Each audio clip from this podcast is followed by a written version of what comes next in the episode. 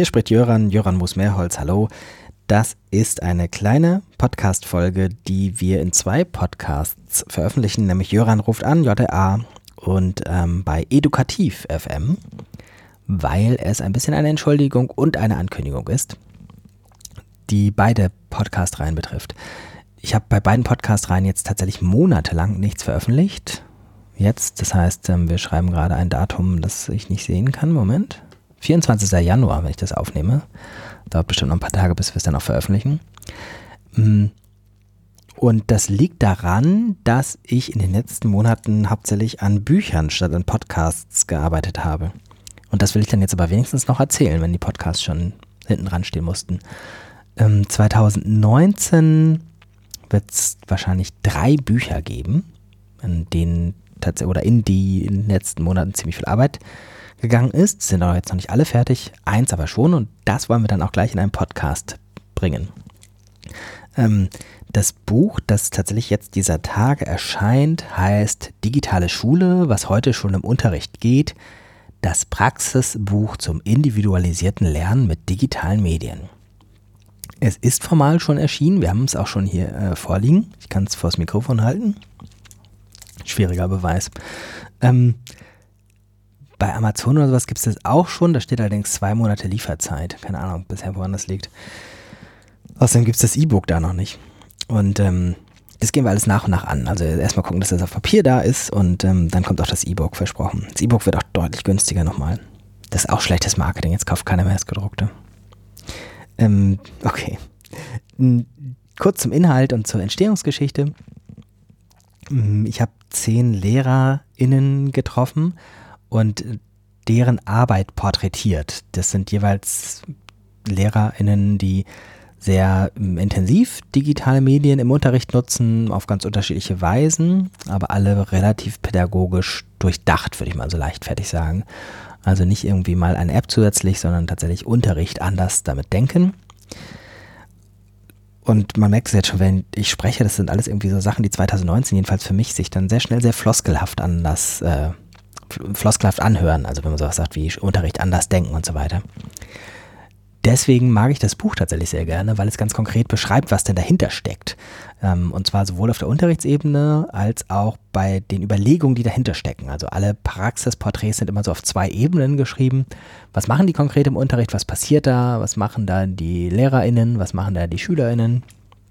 Hm, was wird genutzt? Was gibt es auch für Schwierigkeiten?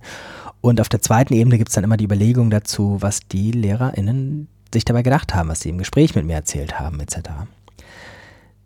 Das Interessante ist, dass dieses Buch eigentlich eine Neuauflage ist, dass wir das jetzt neu machen. Und zwar sind diese Porträts schon 2015 entstanden.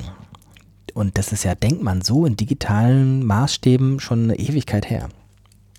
Tatsächlich haben wir aber gemerkt, so im Laufe des Jahres 2018, dass die Texte, die ähm, auf der Website stehen, also auf jöran.de, 2018 viel häufiger abgerufen wurden als in den Jahren davor. Normalerweise ist das ja eher umgekehrt.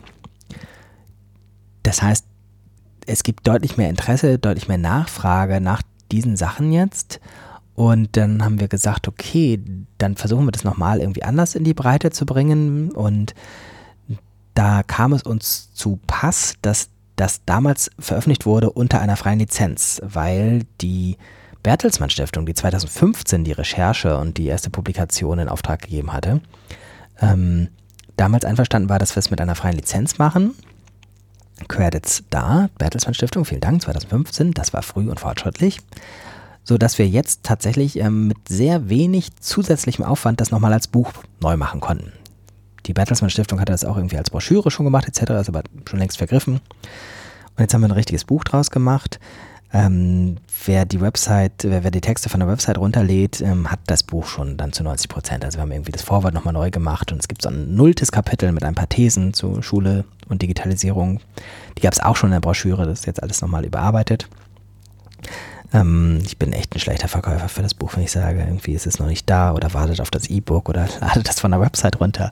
Ähm, es ist ein nicht kommerzielles Projekt. Wir haben vor ein paar Jahren selbst einen kleinen Verein gegründet, beziehungsweise einen kleinen Verlag bei einem kleinen Verein, ZLL 21 heißt er. Und das ist jetzt das dritte Buch dort. Wir werden am 2. Februar einen Podcast aufzeichnen, der wird dann bei Edukativ FM erscheinen in den Tagen danach. Quasi statt oder als Buch-Release-Party podcaste ich mit drei Protagonistinnen aus diesem Buch. Und ähm, das Ganze kommt dann danach als Podcast, wie gesagt, auf Edukativ FM. Das als kurze Ankündigung für das Buch und für den Podcast. Und als Entschuldigung, warum ich so lange keinen Podcast mehr gemacht habe.